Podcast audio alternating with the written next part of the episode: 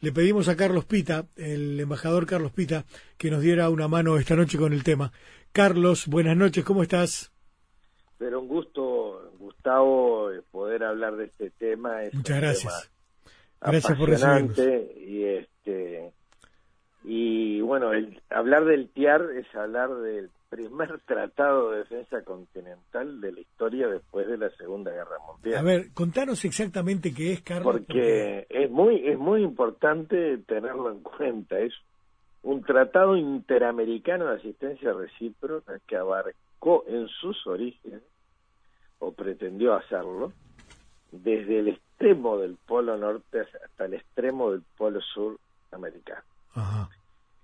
Es previo o sea que se suscribió en el 47, se firmó en el 48, a la OTAN, o sea que antecedió a la OTAN, o sea que termina la Primera Guerra Mundial y el primer gran acuerdo de asistencia recíproca de carácter continental es este TIAR famoso, digamos. Tratado Interamericano de Asistencia Recíproca. recíproca Pero si uno mira el título no parece gran cosa, ¿no?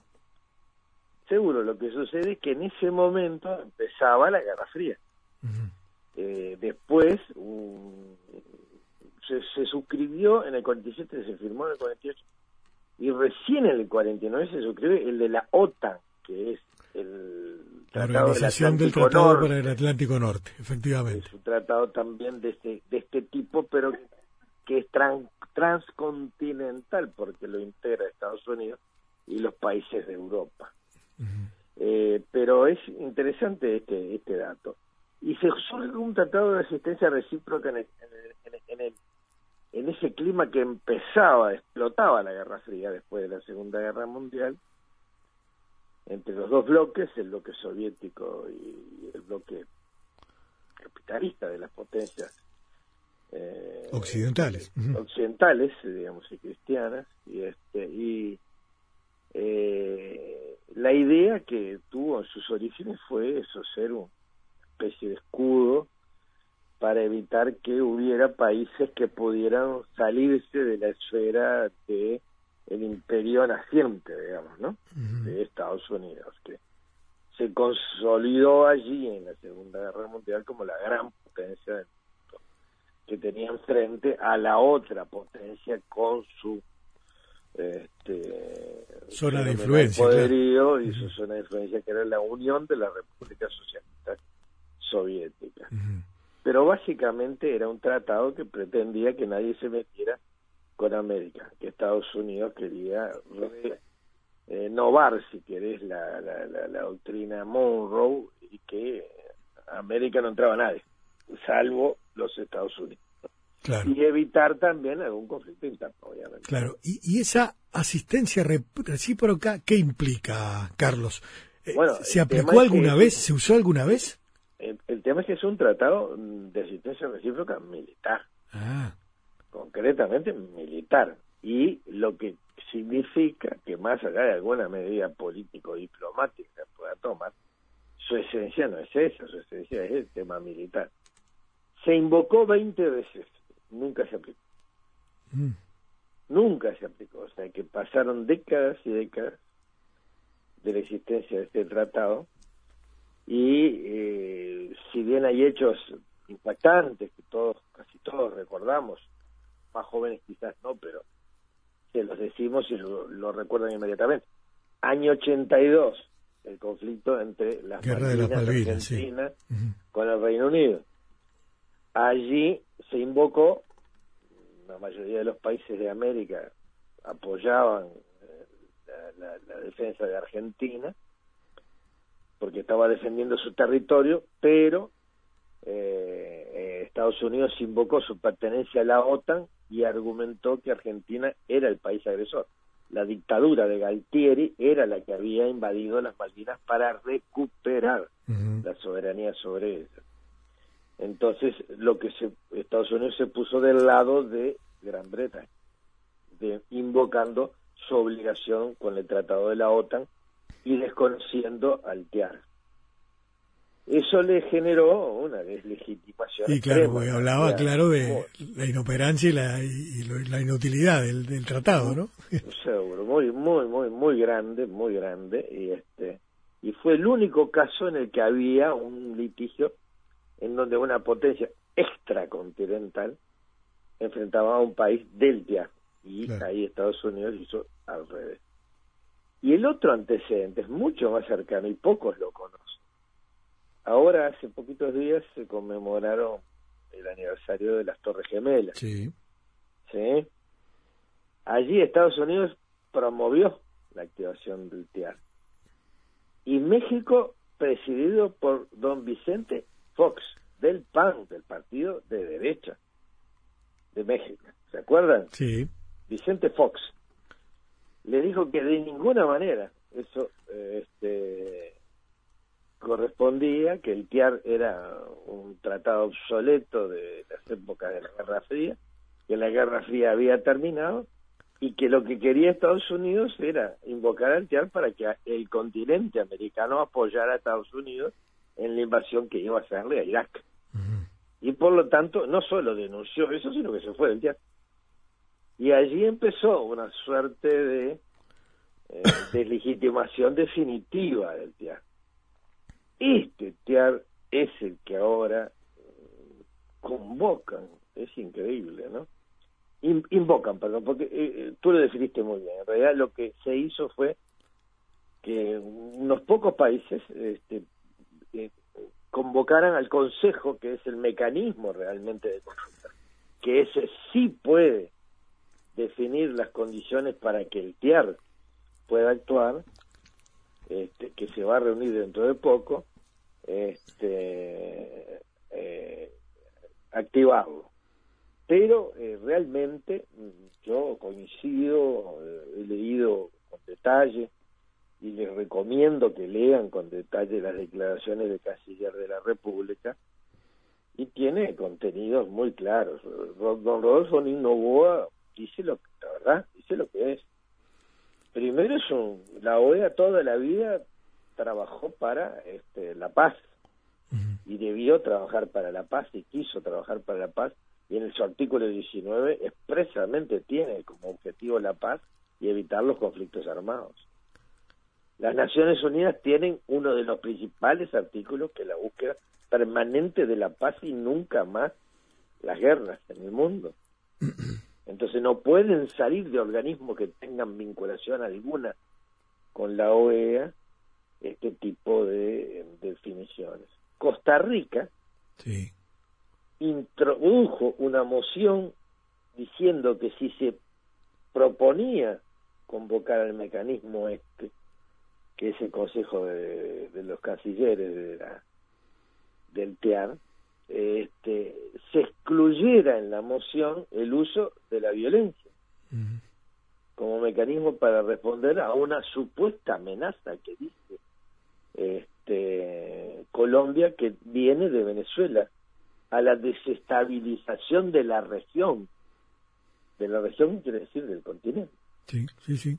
Y, este, y se negaron a incluir dentro de la, la convocatoria el no considerar la utilización del uso de la fuerza, con lo cual Uruguay no solo se abstuvo, sino que denunció la grave definición que adoptaron porque esto significa realmente una eh, eventual eh, intervención armada en Venezuela y un conflicto de consecuencias de costos incalculables en vidas humanas y en la estabilidad en la región, en principio en el norte de Sudamérica. Sí, sí.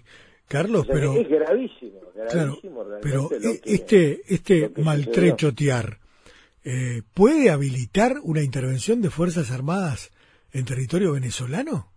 Del punto de vista este, jurídico es absolutamente inaceptable, no tiene ningún elemento, no, no existe.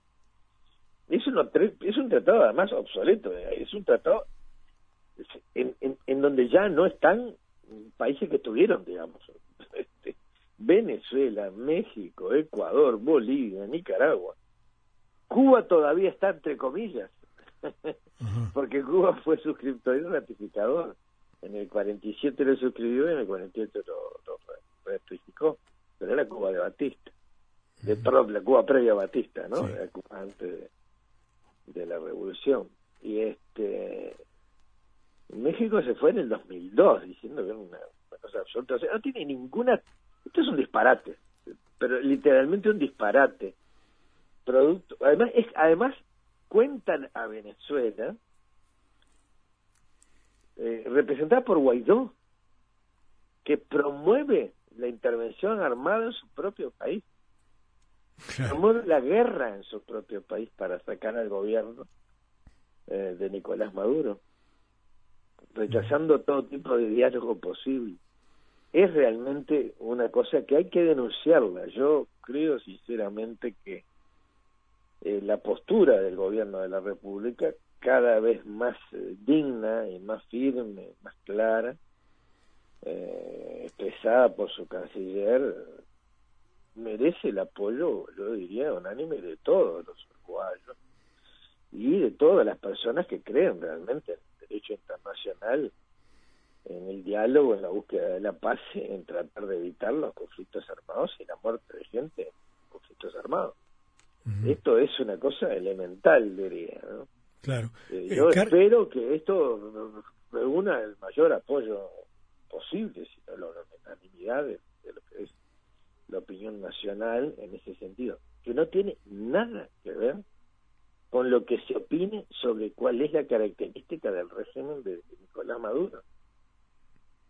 Sí, claro. Es como si ahora nosotros resolviéramos, yo que sentía resolver invadir Arabia Saudita porque no le gustan los sí.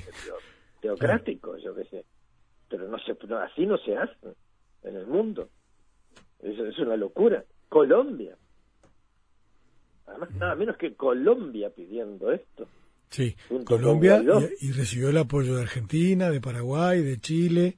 de los este, países de la, del Grupo de Lima, ¿no? Del Grupo de Lima, seguro. Y este que es bueno recordar que esto de Argentina es interesante. El gobierno argentino tiene muy mala se olvida muy fácil de las cosas el gobierno del presidente Macri, ¿no? Porque en el 82, liderados por Estados Unidos, pero acompañados por Chile y por Colombia, este, se le dio la espalda a Argentina. ¿Eh? El mismo Tear, ese que están invocando ahora para pretender invadir militarmente a Venezuela cómo, cómo las cosas eh, sí, sí, la historia no, no, no, se pueden manejar de acuerdo a ideología, de acuerdo a gustos y a piacere, digamos. Hay Carlos, que dos, ajustarse al derecho internacional. dos preguntas. ¿Uruguay, ¿Uruguay integra ese mecanismo? Sí, sí, sí, sí. o sea que el canciller uruguayo va a tener que estar en Nueva York la semana que viene para... Va, a estar, sí, sin ninguna duda. Y, va, a dar la opinión que dio, que fue contundente, categórica, ¿no? Porque además esto tiene como vicio, vicios de origen todos los que tú quieras, pero empezando porque el Estado venezolano reconocido, el único Estado venezolano reconocido en las Naciones Unidas, presidido por Nicolás Maduro, te guste o no te guste, es como decir, el Estado de China está presidido por otra persona que, sea, que no sea Xi Jinping, ¿Quién lo discute? Sí, claro. Entonces, mañana viene otro y dice que ese es China. Y entonces activamos la, un tratado de defensa continental asiático. Esto es una locura. y lo otro es, promovido por el secretario general de la OEA, que no tiene pies ni cabeza, porque está violando las normas principales del organismo del que él es secretario general es una locura, esto es un disparate, eh, yo perdónenme que use las palabras de vuelta, porque realmente es sorprendente. Sí, Carlos, y la otra pregunta, eh, hemos hablado del tema de una, una eventual acción manu militari, ¿no? Pero hay otras posibilidades, tiene tiene otra otra algún otro tipo de mecanismo el el, para actuar mecanismos este, de tipo diplomático, ruptura de relaciones, por ejemplo. Pero es como una suerte de, paradoja, ruptura de relaciones con quién, si ellos han reconocido a Guaidó autoproclamado presidente de Venezuela. Si rompen, si definen acciones diplomáticas, si rompen relaciones, ¿con quién rompen relaciones? ¿Con Guaidó o con Maduro? Yo, esto, perdónenme que parezca que yo me lo estoy tomando eh, como algo este, superficial, pero esto es así. Porque puede haber otras definiciones de carácter diplomático. La máxima es la ruptura de relaciones con Venezuela. El problema es que los países del Grupo de Lima y Estados Unidos debería definir con qué Venezuela rompe relaciones. Con la que ellos entienden que está presidida por Guaidó o con la que está presidida por Maduro, como la constitución bolivariana lo establece, nos guste o no. ¿Me entienden? Sí, sí, claro. Y en todo este escenario todavía, en todo este escenario, eh, cuando se, muestra a, un John Bolton siendo despedido por el presidente Trump porque se le fue la mano con Venezuela. Es este desconcertante. Eh, yo ayer hablaba con unos amigos que tienen mucho conocimiento del tema internacional y yo realmente me declaraba algo desconcertado eh, al mismo tiempo que, como tú bien dices, Mediónico C, es destituido eh, Bolton aparentemente por las razones invocadas por el presidente Trump, por sus excesos, digamos, beligerantes. ¿Cómo será la cosa? Eh, al mismo tiempo se apoya esto, ¿no? Y eh, realmente hay una preocupación muy grande, muy grande, porque esto pueda terminar en un desastre. Claro. De, dimensiones, reitero, incalculables. Sí. Bien, vamos a estar atentos a ver qué pasa y seguramente consultaremos al canciller Rodolfo Ninovoa en su momento cuando llegue la, la hora de la, de la acción, ¿verdad?, en Nueva York la semana entrante en el marco de la Asamblea de Naciones Unidas. Por ahora, Carlos, gracias y seguimos en contacto, contacto porque seguro te vamos a precisar más, más, más, más diálogo y más información, ¿sí? Con mucho gusto y gracias. muchas gracias. Igualmente. El embajador Carlos Pita, señoras y señores, vamos a estar atentos a esto.